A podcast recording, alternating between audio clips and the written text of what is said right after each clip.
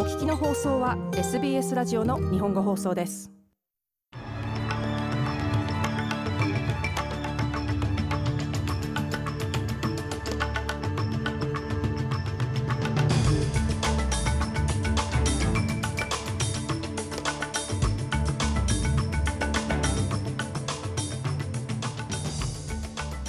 12月7日水曜日午後のニュースをシドニーから大場恵美がお届けします。オーストラリアに駐留するアメリカ軍が増強されます。ファーストネーションの人々やメンタルヘルス上の問題を抱えるオーストラリア人は家賃の上昇により最も大きな打撃を受けています。そしてスポーツサッカーワールドカップ。見事なハットトリックを達成したポルトガルのゴンサロ・ラモスに高い評価が与えられました。この時間の主なニュースです。ではニュースを始めますオーストラリアとアメリカの当局が地域の平和と安定に対するリスクの高まりに対処するためアメリカ海軍と陸軍の駐留を拡大することを発表しました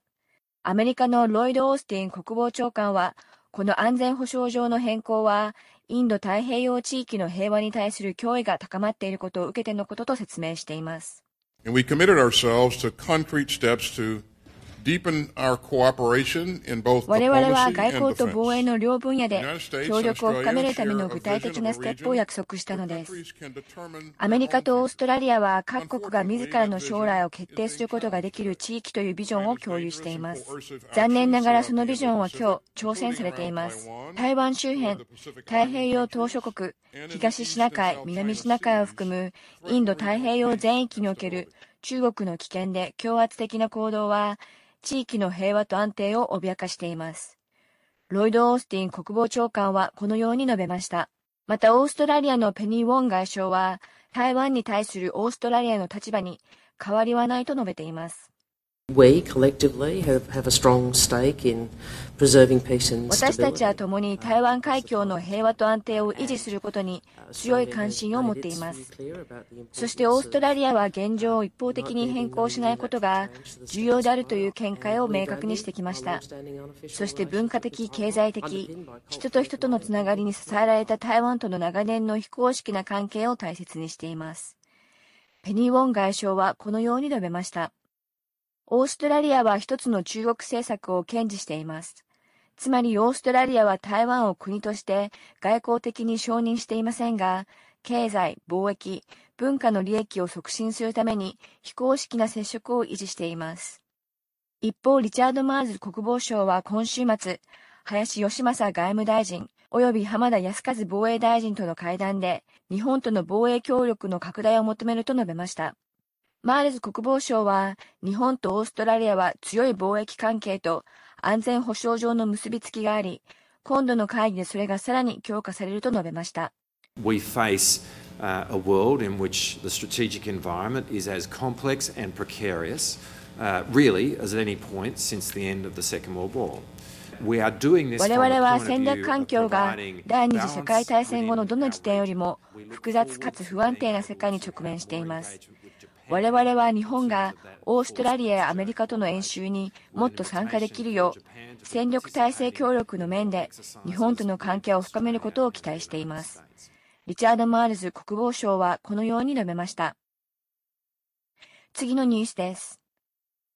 新たな調査によると低所得者の約5分の1が収入の半分以上を家賃に支払っており、中でもファーストネーションとメンタルヘルス上の問題を抱える人々が支援を必要とするグループとして最も急速に増加していることが分かりました。ローンチハウジング社のホームレスモニターによると、約18万5千人の低所得者が一般的に認められている収入の30%という上限を大幅に超える家賃を支払っており、ホームレスになる危険性が高いことが明らかになりました。また今月だけでも9万1000人のオーストラリア人がホームレス支援サービスにアクセスすると推定され、これは4年間で8%増加していることも報告されました。オーストラリアカトリック社会事業団のフランス・サリバン会長は SBS に対し、低所得のオーストラリア人が住宅危機の影響を大きく受けていると語りました。They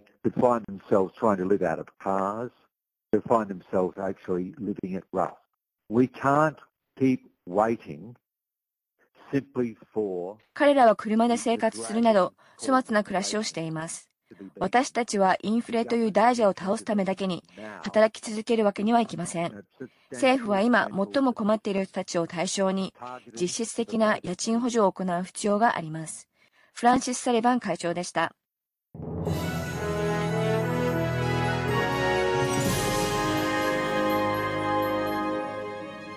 ニュースを続けます。ドナルド・トランプの一族が経営する不動産会社が約15年にわたり脱税を含む犯罪スキームを実施していたとして有罪判決が下されました。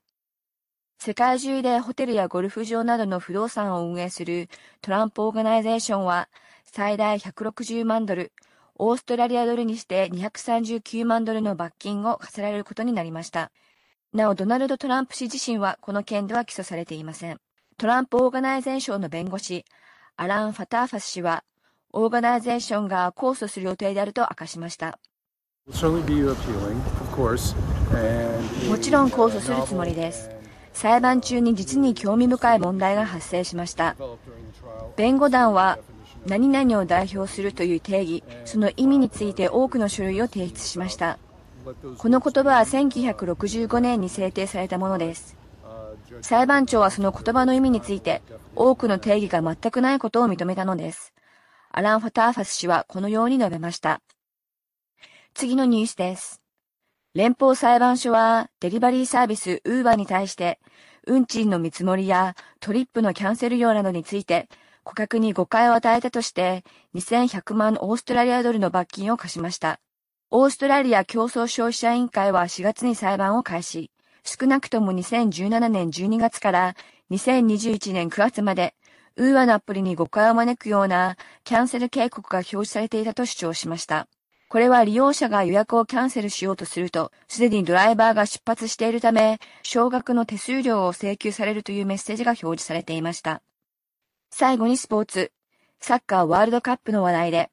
スイスを6対1で破ったポルトガル代表のゴンサロ・ラモス選手の活躍に、チームメイトが賛辞を送っています。ポルトガルはスーパースターであり、キャプテンのクリスティアーノ・ロナウド選手をベンチに座らせ、物議を醸しましたが、彼の代役を務めた21歳のラモスは、3ゴールを挙げる活躍を見せました。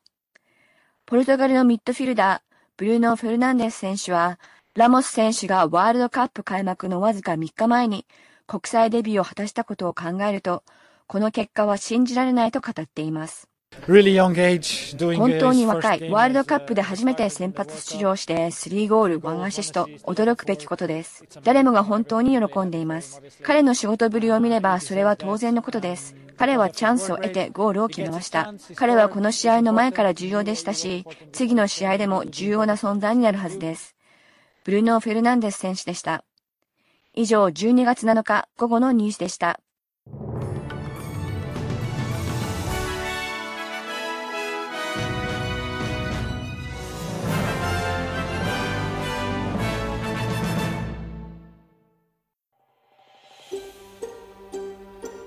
もっとストーリーをお聞きになりたい方は iTunes や Google ポッドキャスト Spotify などでお楽しみいただけます。